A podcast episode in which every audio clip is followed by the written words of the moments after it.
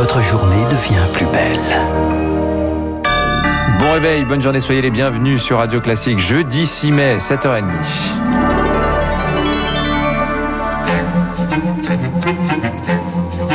7h30, 9h, la matinale de Radio Classique avec Guillaume Durand. Un bonjour à vous tous. L'actualité est dominée par des faits divers, avec d'abord l'effroi à Mérignac après la mort d'une mère de famille.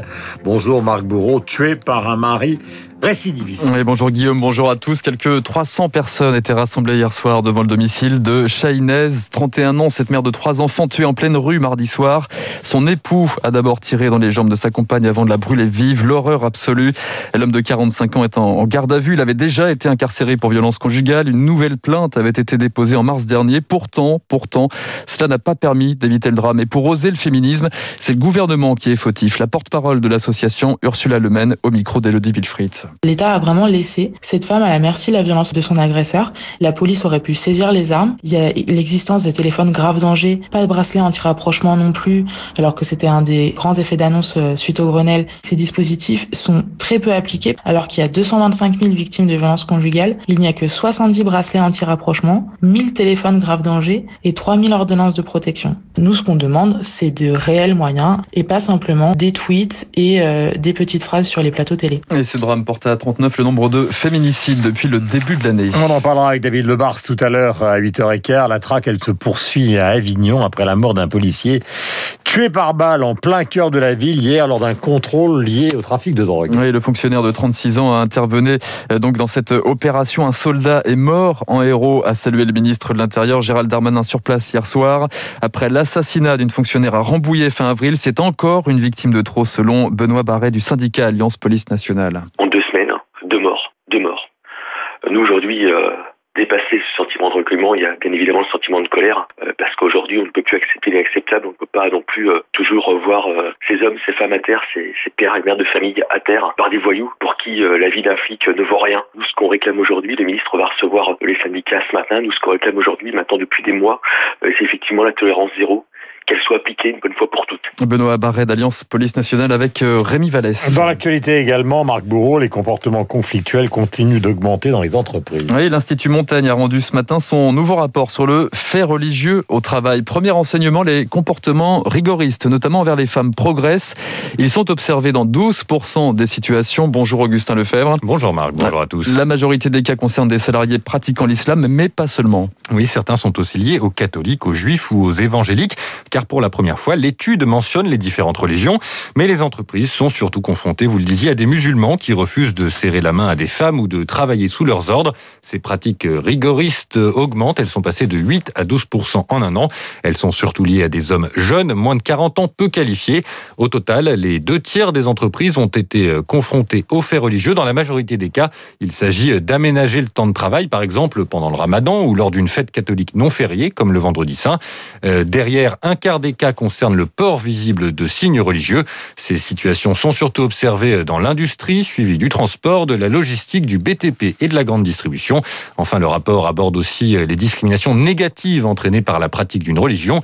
Les discriminations à langue gauche, par exemple, concernent en majorité des musulmans. Merci Augustin Lefebvre. Dans l'actualité ce matin, la bataille des régionales qui se déplace dans les Hauts-de-France. Éric Dupont-Moretti, le garde des Sceaux, pourrait prendre la tête de la liste en marche pour s'opposer au Rassemblement national et au président LR Xavier Bertrand. Décision attendue dans les prochains jours. Voilà, c'est Guillaume Tabar qui traitera ce sujet ce matin avec une interview donc euh, de Xavier Bertrand dans le Figaro dont nous parlerons avec David Abiker. Dans la lutte contre le Covid, il y a, Marc Bourreau, la prévention, le vaccin, mais pas encore le traitement. Mais ce ne serait peut-être qu'une question de moi, Guillaume. Le laboratoire Pfizer annonce qu'il travaille sur une première molécule médicamenteuse, en clair, un comprimé que vous avalez dès les premiers symptômes. Il a déjà fait ses preuves en laboratoire. Les études cliniques sur des patients débutent cette semaine. Rémi Pfister, autant dire que cette molécule suscite beaucoup d'espoir. Ce qu'il faut comprendre d'abord, c'est qu'une fois le virus rentré dans l'organisme, son but c'est de se reproduire le plus rapidement possible. Il sécrète alors des protéines, des sortes de briques biologiques intelligentes qui servent ensuite à assembler d'autres virus. Mais pour cet assemblage, il a besoin d'un outil essentiel, la protéase, une sorte de ciseau qui permet de couper et d'organiser son patrimoine génétique. C'est là-dessus que ce médicament va jouer, explique Bruno Canard, chercheur au CNRS. Évidemment, si on inhibe son action euh, de ces ciseaux moléculaires euh, viraux, eh bien, on n'aura pas d'assemblage de virus. Une molécule, un médicament, arrive, se fixe sur ces, ces ciseaux moléculaires viraux, donc cette protéase, et l'empêche de fonctionner. Cette stratégie est déjà utilisée avec succès pour l'hépatite C et le virus du sida. Alors évidemment, chaque virus possède sa protéase propre, un peu comme un code barre.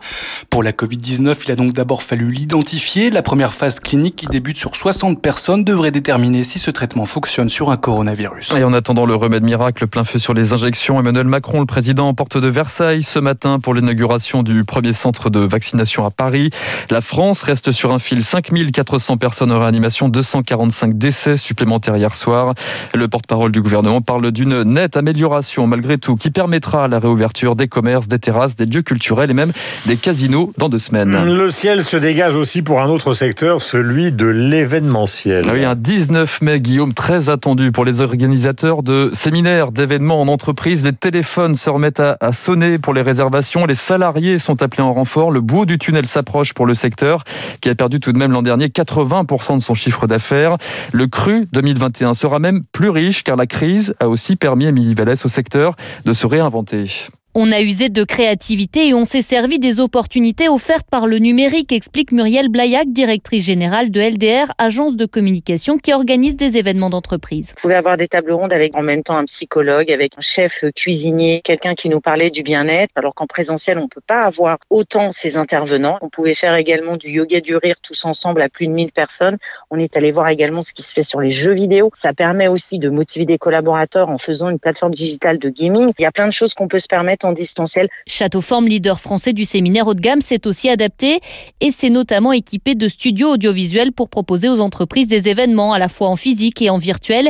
Delphine Bouclon, directrice de l'événementiel chez Châteauforme. On a créé des plateaux télé pour euh, pouvoir faire des captations euh, avec des fonds verts qui permettent de changer euh, régulièrement d'ambiance et de pouvoir retransmettre. On s'est adapté en fait à un marché de la digitalisation qu'on n'avait pas vraiment exploré. La période qui vient de passer nous a permis en fait de repenser nos modèles économiques et de créer vraiment. Et cette offre hybride va durer, poursuit cette professionnelle. C'est dans l'air du temps. Les entreprises vont déplacer de moins en moins leurs collaborateurs dans un souci environnemental. L'année 2021 sera hybride aussi pour les épreuves du bac face à la grogne des lycéens. Le ministre de l'Éducation innove. En philosophie, par exemple, seule la meilleure note sera conservée en juin prochain, soit celle de l'épreuve, soit celle du contrôle continu. Enfin, la brume persiste chez Air France. Nouvelle perte massive au premier trimestre, 1 milliard et demi d'euros, chiffre révélé ce matin. Pas d'amélioration notable au deuxième trimestre, dit la compagnie qui espère une reprise d'ici l'été. Enfin, Guillaume, les sports et le football, l'Angleterre, décidément sur le toit de l'Europe, finale 100% british en Ligue des Champions. Ce sera Manchester City, Chelsea le 29 mai prochain, les Blues. Avec Thomas Tuchel. Avec Thomas Tuchel, ah oui. du PSG. Et voilà, qui prend euh, peut-être certainement sa, sa revanche avec euh, peut-être un titre à la clé. Les Blues euh, se sont imposés 2-0 contre le Real Madrid hier soir en demi-finale retour. Vous vous souvenez qu'Ancelotti, si ma mémoire est bonne, quand il avait été viré du PSG, avait gagné la Ligue des Champions l'année d'après avec le Real de Madrid. Voilà. Comme quoi le PSG porte chance aussi parfois. si on verra plus tard. De la musique pour vous réveiller ce matin avec un mélange concocté par Augustin Lefebvre qui est osé, c'est ce qui nous caractérise sur l'antenne euh, de Radio Classique. Euh, en 92 mourait Marlène Dietrich à 92 ans, actrice phénoménale, chanteuse, de temps en temps notamment à l'espace Cardin. Et le 6 mai 37, ce fut la catastrophe du Hindenburg qui a inspiré, vous le savez, le nom d'un des plus célèbres groupes de rock, à savoir Led Zeppelin, les Anglais de Jimmy Page.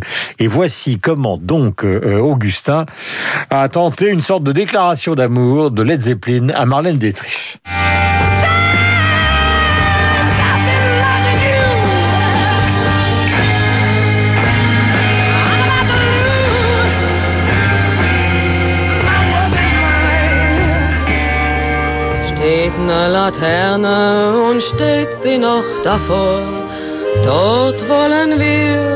Uns wiedersehen. Bei der Laterne wollen wir stehen wie einst